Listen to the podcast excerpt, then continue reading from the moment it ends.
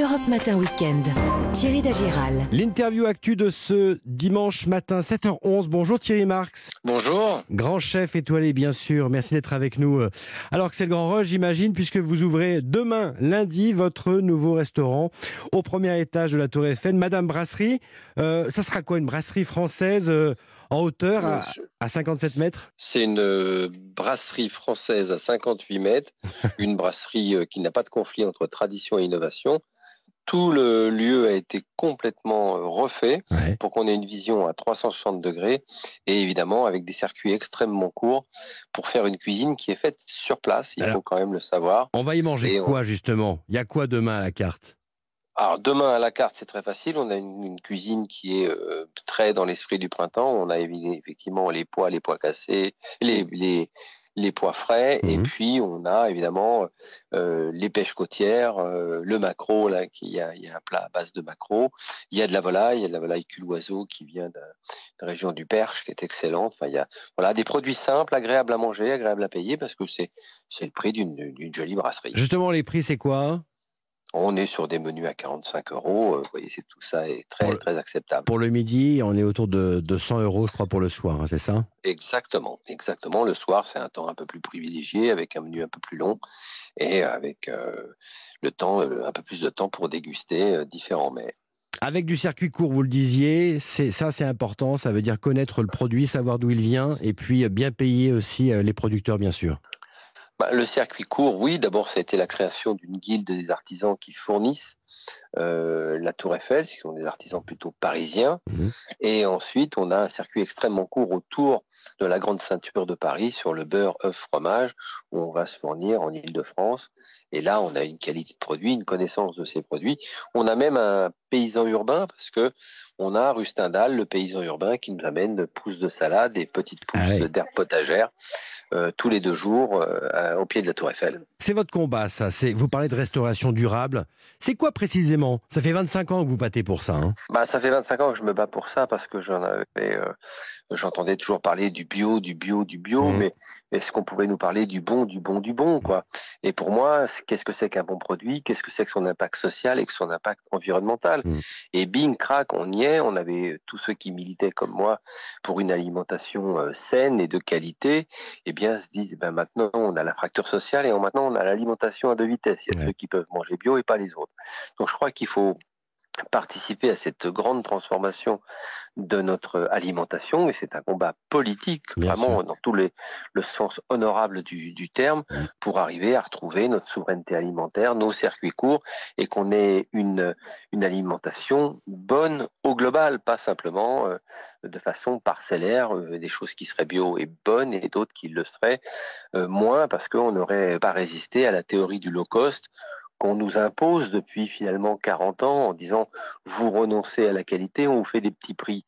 Mais c'est pas comme ça qu'on va euh, résoudre nos problèmes que nous avons autour de l'alimentation, de la souveraineté alimentaire et du revenu agricole. Bien sûr. Donc, je pense qu'il faut trouver une variable d'ajustement pour le pouvoir d'achat des Français qui soit qu'il ne s'appuie pas sur l'alimentation, parce que c'est pas comme quand on met de l'essence dans notre voiture. Là, on, la, la cuisine, c'est plaisir, bien-être, santé. C'est ça notre alimentation. Donc, ça a un coût social extrêmement important. Vous le disiez, c'est un vrai sujet politique. Vous avez l'oreille du président Macron à qui vous parlez régulièrement. Vous lui dites quoi? Vous, vous lui dites quoi aussi à Marc Fesneau, au nouveau ministre de l'Agriculture et de la souveraineté alimentaire? C'est un dossier important. Je, je, je vous rassure et je rassure vos auditeurs. Je, je- j'aimerais bien parler à l'oreille du président, mais c'est pas mon cas. Je, je l'ai croisé plusieurs fois et on a évoqué ces sujets. On a évoqué les sujets aussi de l'alimentation avec tous les différents ministres de l'agriculture. Mm. Mais euh, il faut aujourd'hui trouver des solutions. Peut-être arrêter de chercher des coupables aussi, en voyant des coupables un petit peu partout là où ils ne sont pas. Mais de se dire, il y a un enjeu qui est énorme, c'est un enjeu de souveraineté, de qualité. Tordons définitivement la théorie du low cost comme une, une théorie pas recevable, cette économie du renoncement, pour aller vers l'économie de la qualité Mm. et de commencer à repayer des choses à leur juste prix pour que toute la filière euh, s'améliore. Et puis trouvons la variable d'ajustement du pouvoir d'achat ailleurs que dans euh, rognant sur les marges agricoles. Comment on fait? Parce qu'on le voit bien en ce moment avec le Covid, en pleine crise ukrainienne, on, on- on est dépendant euh, des autres. C'est notre bétail qui trinque finalement. Comment on fait? Comment on, comment on change la donne? Bien, il y a, il y a plusieurs points euh, euh, plusieurs points sur lesquels on peut appuyer. On peut commencer à travailler sur l'éducation. L'éducation est, pour, impliquer le ministère euh, concerné dans l'éducation des jeunes qui seront les mangeurs de demain et plus les consommateurs. C'est toute notre problématique, elle tourne autour de nos consommations et de notre surconsommation des choses qui fait qu'à un moment donné, on a surconsommé cette planète. Donc il faut redonner du sens à notre alimentation, commencer par la formation, travailler avec les agriculteurs. Regardez, il y a des associations qui marchent très bien, qui ont fait euh, par exemple Bleu Blanqueur, qui il y a 20 ans euh, décide de travailler sur la qualité des sols, qualité des herbages, bien-être animal, et finalement on s'aperçoit que c'est eux qui ont une réponse dans la santé globale. Mmh. Et leurs produits, on les trouve en grande surface, mais on les trouve aussi dans des, dans des épiceries chics à Paris. Donc euh, vous voyez qu'on peut travailler sur cette alimentation de qualité pour tout le monde en redonnant du sens à cette économie de la qualité. Et ça, évidemment, il faut arrêter de dire que c'est de la faute des autres et se concentrer sur trouver des solutions plutôt que de trouver des coupables. Et je rappelle, euh, Thierry Mars, que vous publiez L'assiette santé, hein, c'est chez Flammarion, c'est coécrit avec le docteur Alexandra Dalu. Vous dites finalement, euh, on peut bien manger, on peut manger équilibré, ça peut être bon et bon pour la santé, quoi. Oui, et surtout, c'est qu'on a fait ce livre avec le docteur Dalu, d'abord la cuisine, c'est plaisir, bien-être, santé. Moi, mmh. j'ai pas, pas habilité à parler de santé, donc je, je ne m'y risque pas. Donc, j'ai interrogé ce médecin sur ce qui était intéressant de faire pour euh, améliorer sa condition physique, sa condition mentale, tout ce qui va et ce qui est lié à, l'alimentation. Et on voulait le faire pour des gens qui ont peu de moyens. Il y a des gens à qui on parle de régime, il y a des gens qui ont la nécessité de, de faire un régime parce qu'ils ont une pathologie à ça, mais ils n'ont pas le budget. Et c'est là où on peut donner des astuces, des conseils qui permettent de dire, mais attendez, ne vous cassez pas trop la tête, même si vous faites à manger et que vous considérez que vous faites mal la cuisine, elle sera toujours meilleure que ce que pourra vous servir l'industrie. Et de commencer à redonner cette dynamique de se faire la cuisine pour finalement aller mieux. Et dans, dans ce livre, il y a énormément de conseils pratico-pratiques qui vont permettre à des personnes qui sont des fois très éloignées de cet univers du, du régime ou de cet univers médical, mais mm. qui ont conscience qu'il va falloir faire attention à ce plaisir de la table, ce bien-être à table, mais aussi protéger sa santé sur les excès de sucre, les excès de sel, et surtout aider aussi à la lutte contre la sédentarité, c'est-à-dire qu'il faut que le sport se réimplique beaucoup plus dans nos vies. Autre sujet d'actualité, Thierry Marx, gros manque de main-d'œuvre dans, la restauration, certains restaurants doivent, doivent fermer. Est-ce que ça vous inquiète? Ah non mais là, c'est drôle que vous me posiez cette question.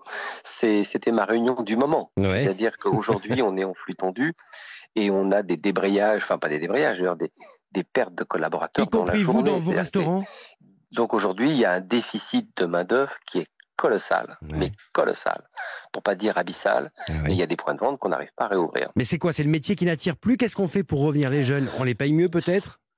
Alors, euh, je, m'attendais à ce que vous me disiez ça. Oui, on les paye mieux. Encore faut-il pouvoir monter nos marges pour mieux les rémunérer. Donc tout ça, c'est un, écosystème qui, est lié aussi aux résultats de l'entreprise.